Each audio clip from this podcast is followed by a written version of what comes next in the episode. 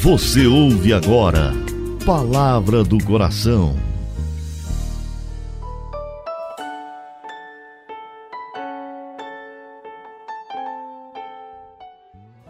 Em nome do Pai, do Filho e do Espírito Santo. Amém. Meu Senhor e meu Deus, eu creio firmemente que estás aqui, que me vês, que me ouves. Adoro-te com profunda reverência.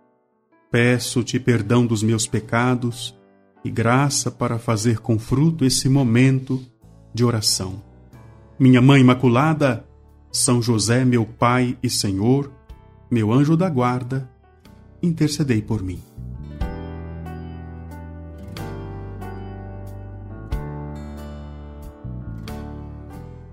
Quero acolher você nesta quarta-feira. É bom estar com você novamente no programa Palavra do Coração.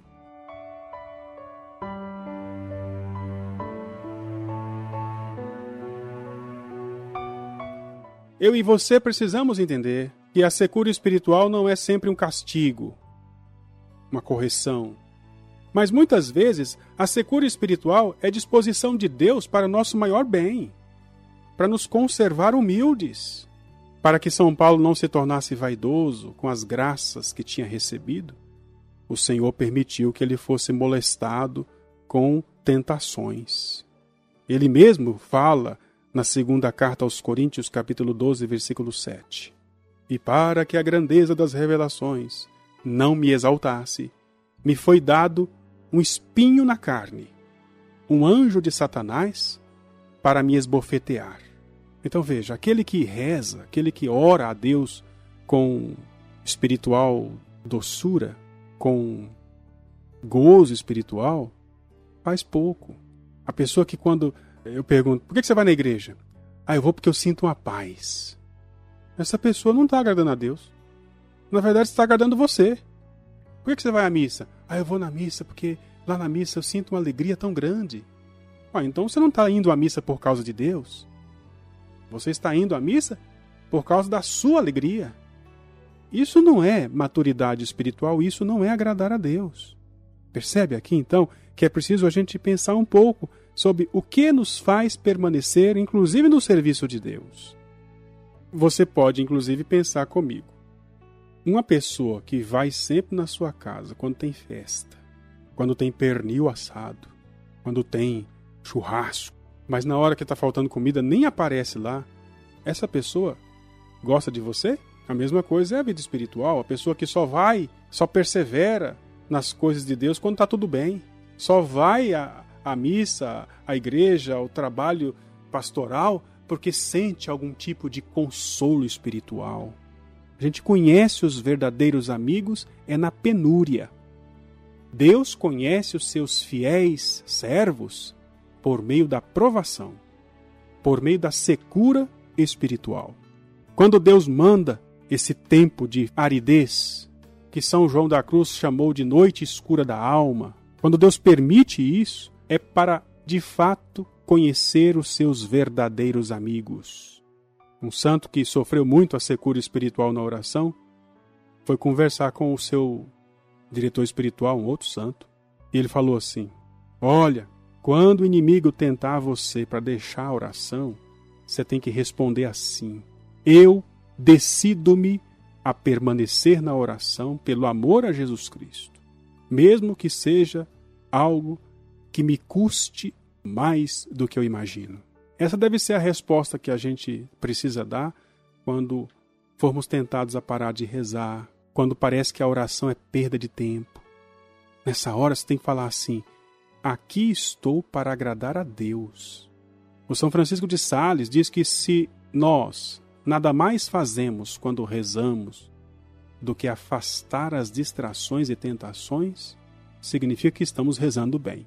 Aquela pessoa que no tempo da secura espiritual persevera na oração, receberá de Deus maiores graças do que aquele que reza sempre com gosto, com prazer espiritual. Eu aprendi muito cedo que a pior oração é aquela que eu não faço. Isso tudo ficou muito concentrado naquela música É Preciso Orar. Quem abandona a oração abraça a tentação. Um padre contou que um certo sujeito se confessava que, pelo espaço de 40 anos, nunca experimentou consolação espiritual quando rezava, mas que mesmo assim rezava conforme aprendeu da sua mãe. Ele se sentia tão fraco, tão incapaz de fazer uma obra boa. A pessoa que age assim está caminhando na santidade. São Boaventura diz que muitos que durante a oração não têm a tentação que desejam servem mais a Deus do que outros que a conservam, porque esta falta os obriga a serem mais zelosos. Quando você tem tudo, quando tudo acontece do jeitinho que você quer, você acaba ficando relaxado. Você acaba pensando que achou o que procurava. Se Deus permite que eu e você passemos por tentações, tentação contra a pureza, contra a virtude, não devemos reclamar. Devemos aceitar aquela provação como oportunidade de demonstrar a Deus o nosso amor. Lembra de São Paulo? Citei o exemplo dele agora há pouco.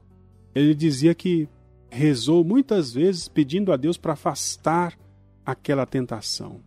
Qual foi a resposta de Deus para São Paulo? Está lá na segunda carta aos Coríntios, capítulo 12, versículo 9. A minha graça te é suficiente. Noutra tradução, basta-te a minha graça. A graça de Deus é suficiente, inclusive se nós estamos passando por terríveis provações. Basta-te a minha graça. Foi a resposta que Deus deu a São Paulo. E assim, quando Deus não nos concede a graça de vivermos libertos das tentações, a gente tem que rezar assim: Senhor, pode fazer, permita o que o Senhor quiser, a tua graça me é suficiente. Mas ajuda-me, Senhor, para que eu não perca a tua graça. Perder a graça de Deus é viver na desgraça. Por isso Deus deixou o sacramento da reconciliação. Se na hora da tentação, na hora da dificuldade você caiu, confessa, porque você precisa da graça. E quando você permanece no pecado, permanecer no pecado significa permanecer na desgraça. Não são as tentações, mas o consentimento na tentação que vai nos privar da graça. São Padre Pio dizia: Eu não posso impedir que a mosca pouse na minha pele, mas eu posso impedir que a mosca bote ovo. A mosca veio, toca a mosca. A mesma coisa é a tentação.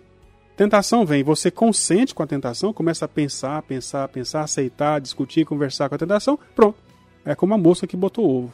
E ovo de mosca vira uma desgraça depois, hein? Quando resistimos às tentações, a gente se torna mais humilde e acabamos por merecer mais favores do Senhor. Aprendemos a recorrer a Deus com mais frequência e conseguimos ficar longe da possibilidade de ofender a Deus. Deixa eu rezar por você agora.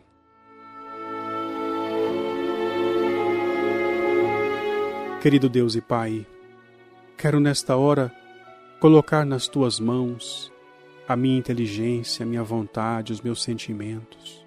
Senhor, quero aprender com o testemunho dos santos a suportar tudo por amor a vós. Eu estou pedindo agora, Senhor, pelas pessoas que estão passando pela secura espiritual e que hoje precisam aguentar, precisam perseverar.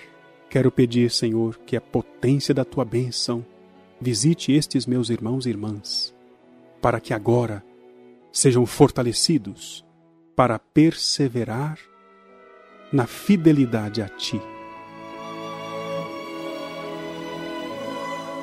Dou-te graças, meu Deus, pelos bons propósitos, afetos e inspirações que me comunicasses nesta meditação. Peço-te ajuda para pô-los em prática. Minha Mãe Imaculada, São José, meu Pai e Senhor, meu anjo da guarda, intercedei por mim. Em nome do Pai e do Filho e do Espírito Santo. Amém.